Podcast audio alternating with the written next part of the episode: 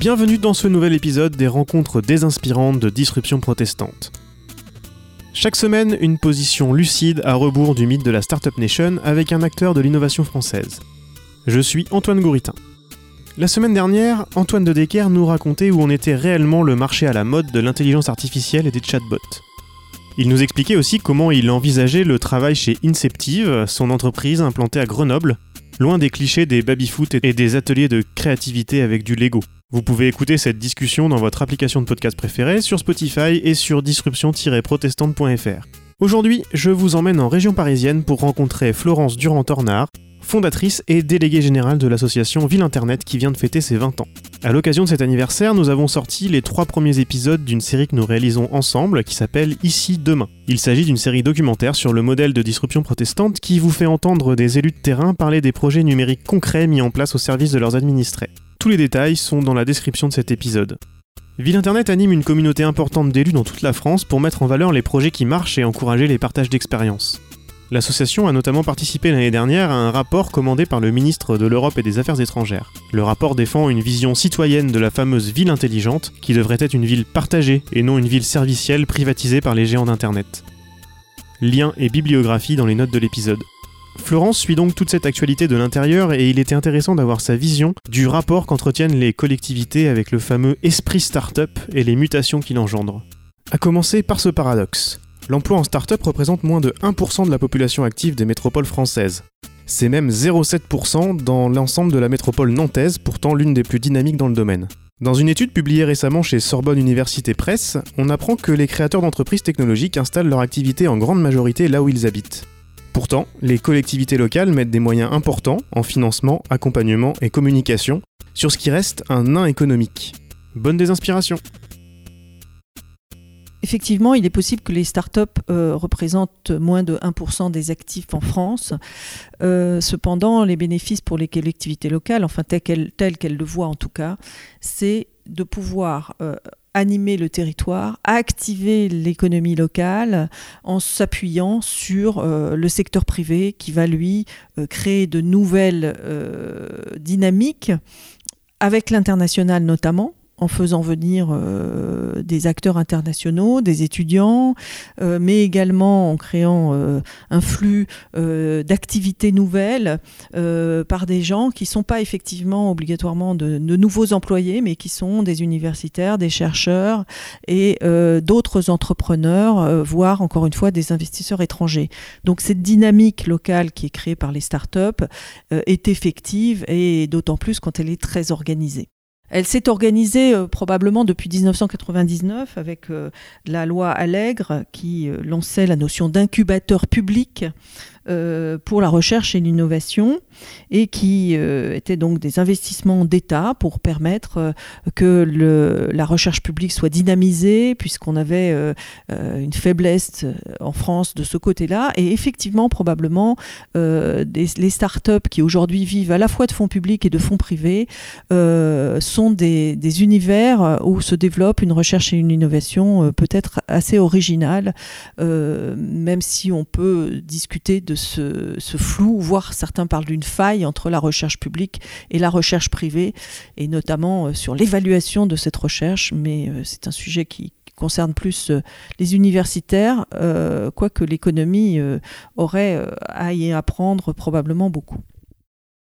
Depuis 2014, avec le fonds French Tech d'accélération, euh, les ex-quartiers numériques, puisque ce label French Tech est né de, ces écosystèmes des quartiers numériques euh, comme, euh, qui avaient été créés sur des, sur des entreprises existantes, comme l'aérospatiale à Bordeaux, par exemple, où on était sur des secteurs d'innovation qui eux-mêmes pouvaient investir localement dans des espaces de recherche et d'innovation, dans des incubateurs et puis ensuite dans des accélérateurs économiques euh, aujourd'hui, euh, on sait que donc il y a 200 millions qui ont été investis par la BPI, par BPI France, euh, la banque publique, en appui avec la Caisse des dépôts, avec l'Agence française pour le développement, et qui avait donc deux objectifs. Un objectif de levée de fonds étrangers à faire entrer en France euh, pour soutenir l'économie française euh, de l'innovation, mais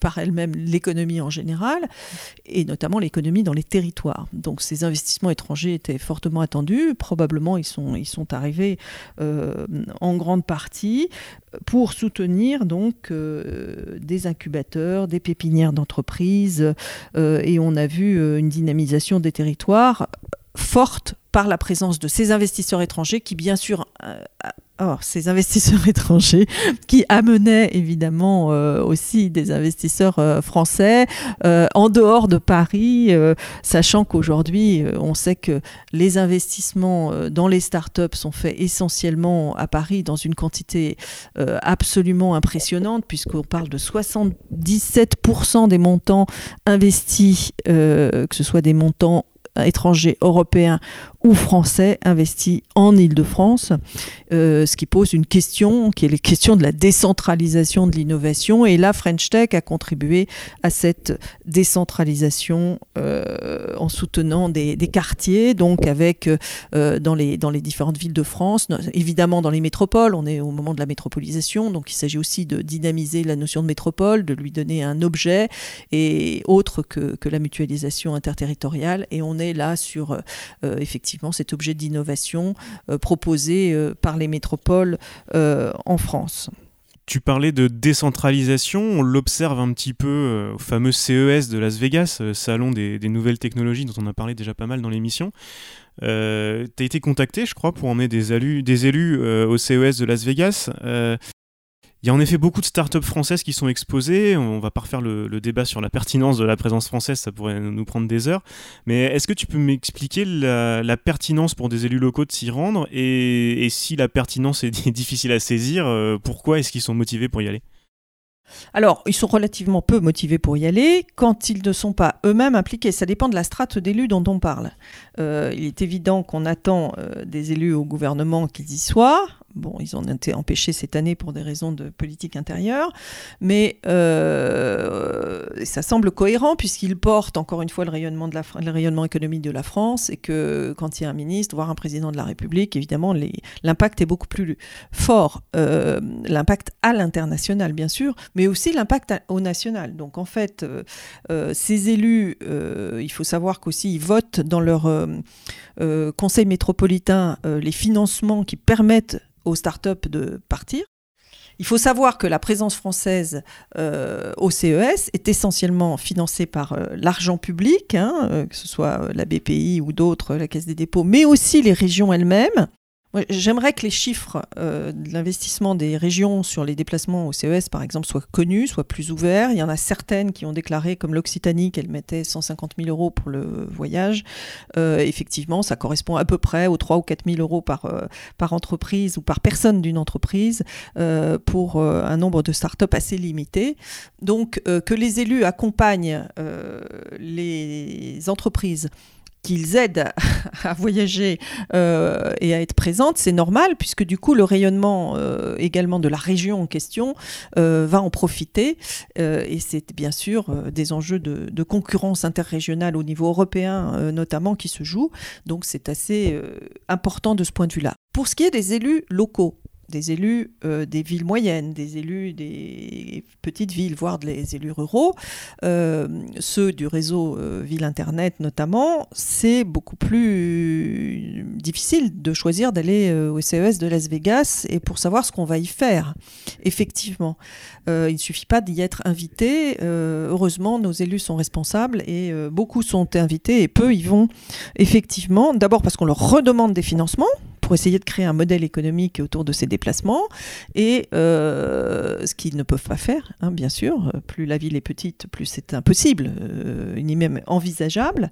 Donc les, élus de ces communes euh, moyennes ou périurbaines ou rurales eh bien, ne voient pas l'intérêt effectivement d'accompagner les startups, d'autant plus qu'ils ne sont pas eux-mêmes accompagnés pour financer des incubateurs, euh, des lieux d'échange euh, de, télétravail qui permettraient à l'implantation des entreprises. Donc en fait, ça se mord un peu la queue, c'est-à-dire que tant qu'on ne les aide pas à déployer le numérique dans les territoires, tant qu'on ne leur donne pas des moyens euh, pour qu'ils en soient responsables, il n'y a aucune raison qu'ils aillent se représenter à l'international pour être fiers d'un travail qu'ils n'arrivent pas à faire puisqu'on ne leur attribue pas officiellement des moyens ou des ressources euh, qu'ils pourraient euh, mettre en œuvre pour développer cette innovation locale euh, le CES, c'est une grande opération où, certaines entreprises françaises qu'on imagine, qu'on voit peu, mais s'y retrouvent très bien.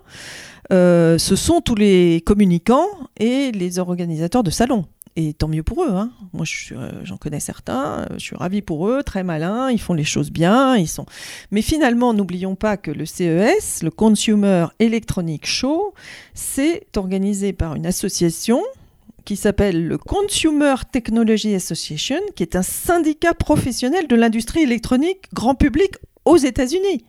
Donc en fait, ceux qui profitent le plus des déplacements français et des déplacements des élus, mais de tout autre, et qui ont besoin que les délégations sont importantes, eh c'est ce Consumer Technology Association qui gère les fonds euh, d'une manière totalement euh, entrepreneuriale et capitalistique du CES et qui a besoin que euh, les États-Unis soient positionnés comme les leaders en matière les, drivers, comme dirait un peu, en matière d'économie numérique mondiale. Et donc on reste dans un espèce de, schéma où les États-Unis non seulement euh, ont les, euh, euh, les grands serveurs racines de l'Internet mondial, ont les grandes entreprises GAFA, etc. qu'on connaît, mais en plus ils ont le plus grand Electronic Show de la planète, parce qu'évidemment personne n'essaye même de les concurrencer. L'idée serait peut-être pour la France, si elle voulait installer son rayonnement, d'accueillir le Citizen Electronic Show. Moi, je voudrais qu'on organise l'exposition des villes françaises dans tout ce qu'elles sont capables de faire comme service public numérique aux citoyens. Et je peux vous assurer que sur ce point-là, on est en avance, alors qu'on est très en retard sur l'économie numérique mondiale.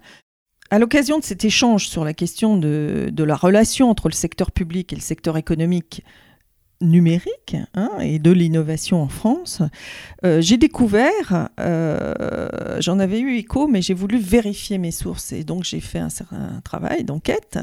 Et j'ai découvert que ce qu'on ne dit pas assez dans notre pays parce qu'il faut savoir reconnaître ses, défauts et ses faiblesses pour pouvoir les, y pallier, or on en parle assez peu, c'est que finalement la France est très mal placée dans la plupart des classements.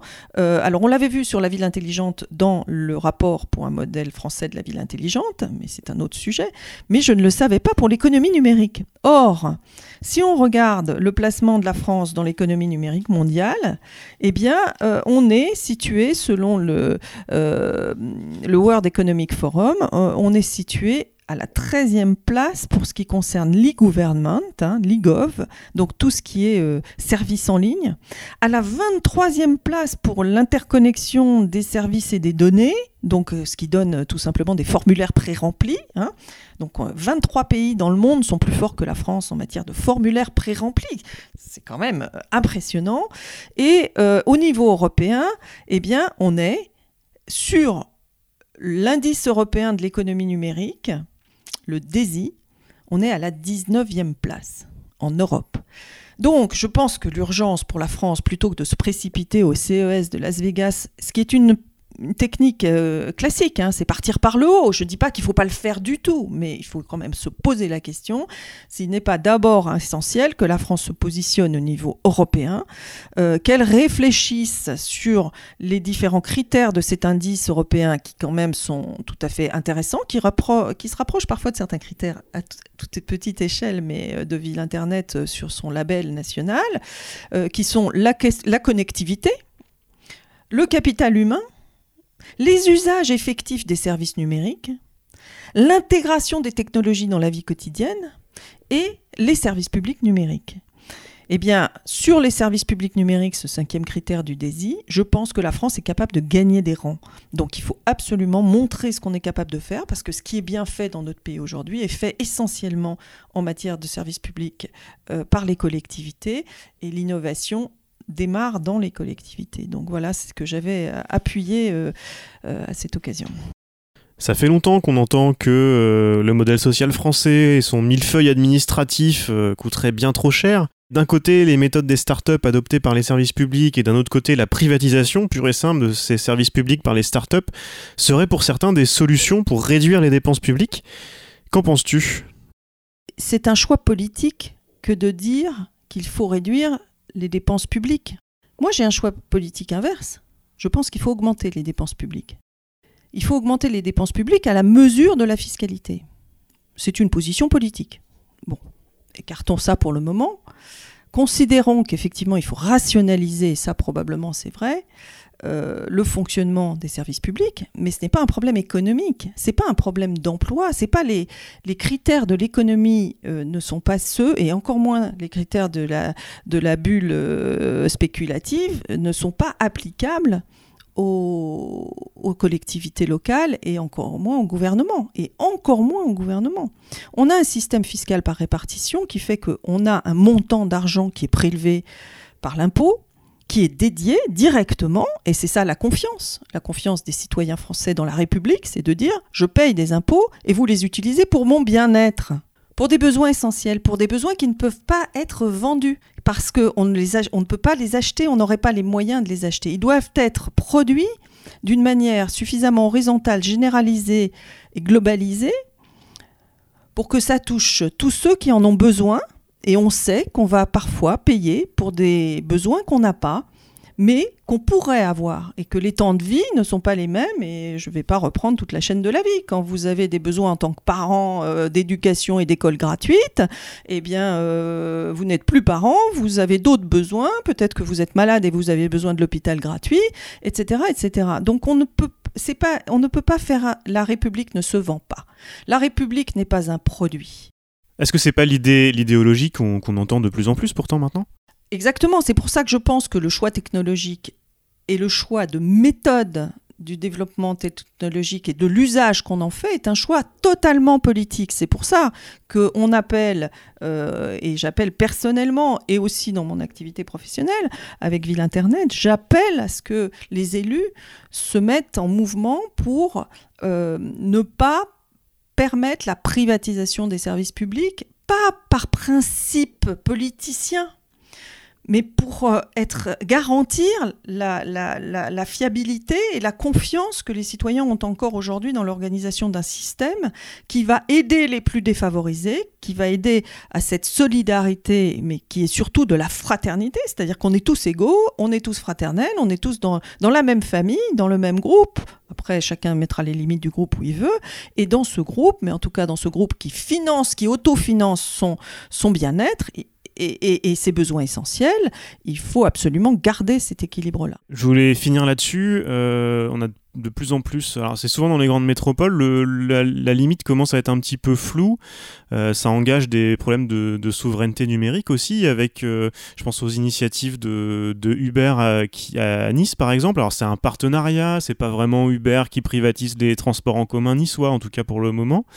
Euh, et il y a aussi le, cas des ateliers Google, qui, était, qui, sera le, sujet du, prochain épisode. qu'est-ce,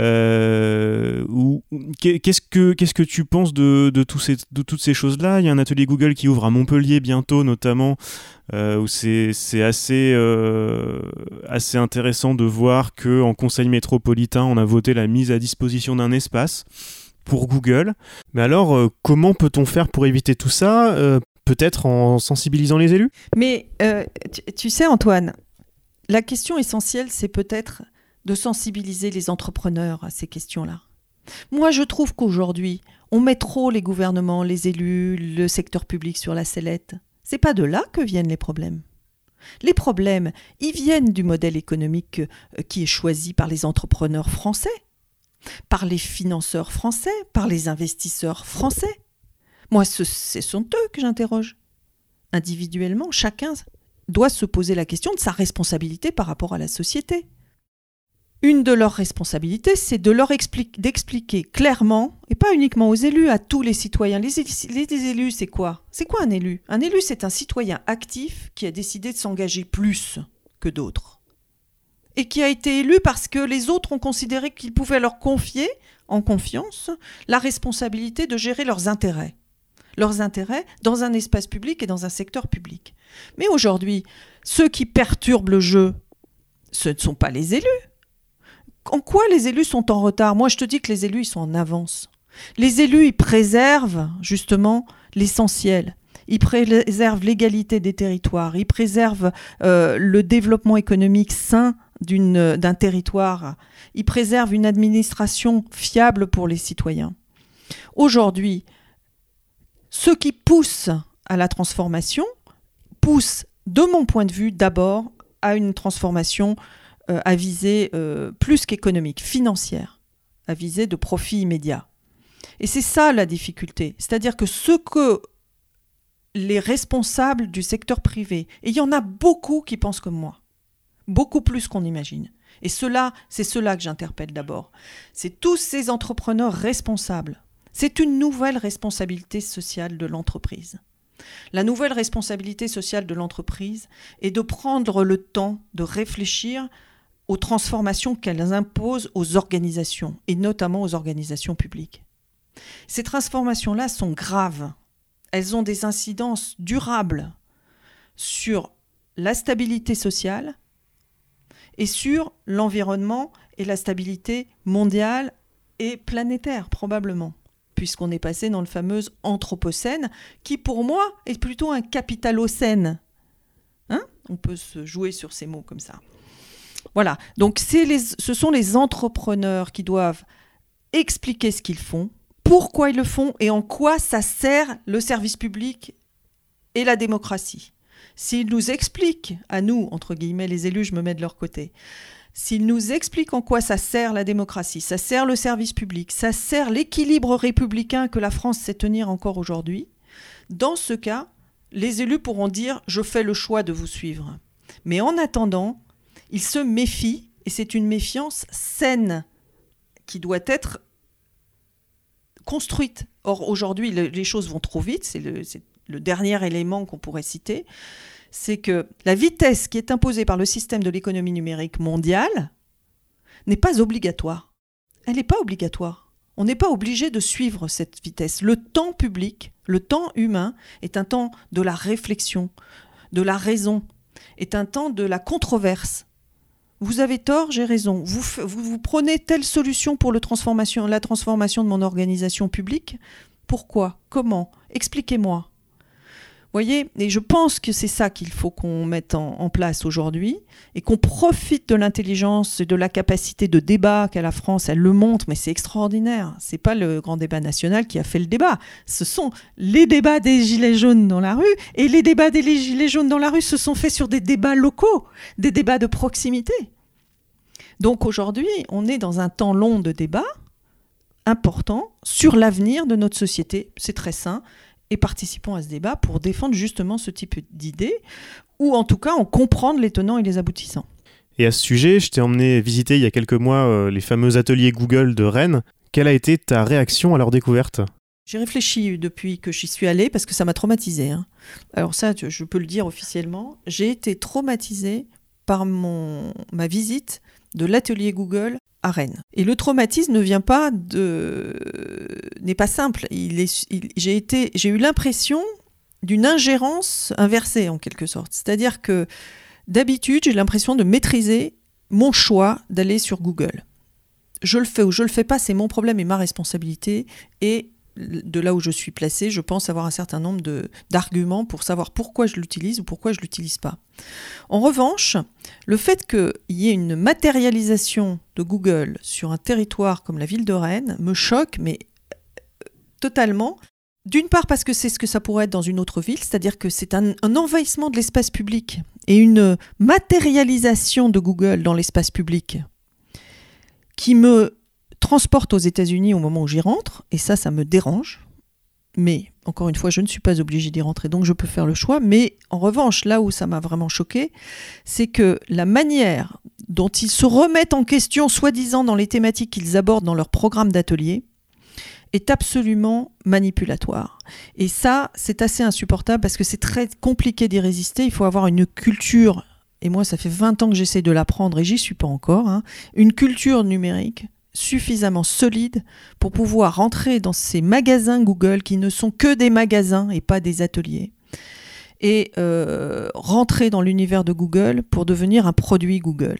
Et c'est nous qui sommes exposés dans ces magasins, et ces magasins sont exposés dans l'espace public. Et c'est ça la responsabilité qu'il faut transmettre aux élus locaux.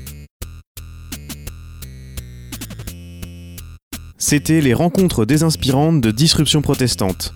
Retrouvez toutes les informations sur la série et écoutez les autres épisodes sur disruption-protestante.fr et abonnez-vous dans votre application de podcast favorite pour ne rien rater.